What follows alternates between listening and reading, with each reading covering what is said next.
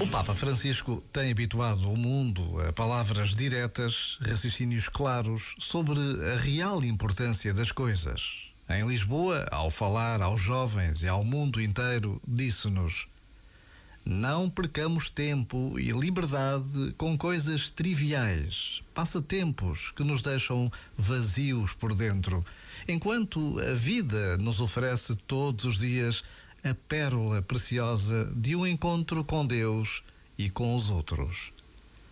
O encontro com Deus é a pérola preciosa que nos espera todos os dias. Já agora, vale a pena pensar nisto. Este momento está disponível em podcast no site e na app.